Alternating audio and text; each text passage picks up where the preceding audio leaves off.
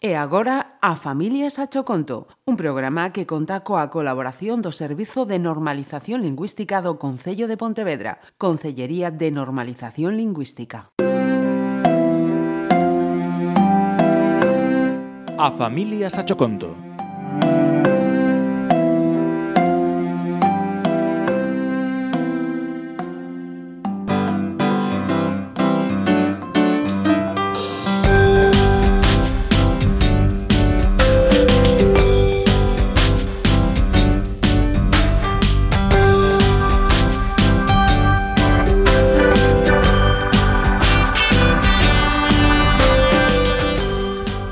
Miguel e David son dos mellizos casi idénticos e nos seus pais poden diferencialos, pero por dentro son moi diferentes.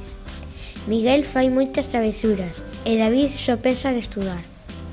Todos os profesores din que Miguel é un diablillo e que David é o anxeliño máis lindo do ceo, pero entre eles levanse moi mal.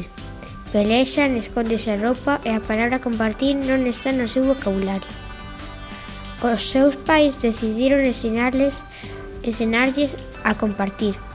Nenos, vir ao salón. Eu primeiro, dixo Miguel. Estate quieto, dixo David. Nai! Despois de dez minutos entran moi contentos ao salón e ven unha caixa grande. Tiran da sábana que a tapaba e viron un gato no interior. O gato era gris coas patas e a cola blanca. Dixo o pai.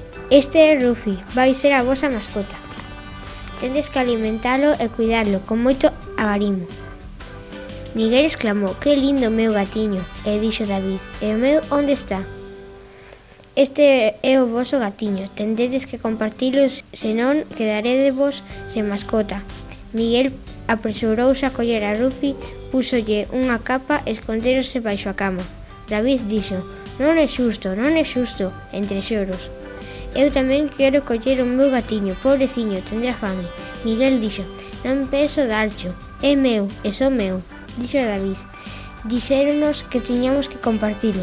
Damo, eu tamén quero telo.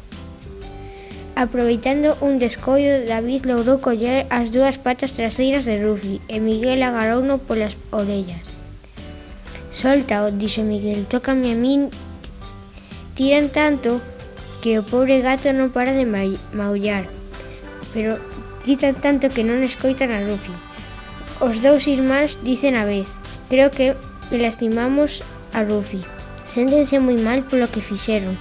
O gatiño coxea e casi non pode andar, sen dudalo, avisan os seus pais. Despois de contarlles o sucedido, din, fixedes moi mal, había que compartir e non partilo en dous. O gato sanou e os irmáns aprenderon a lección.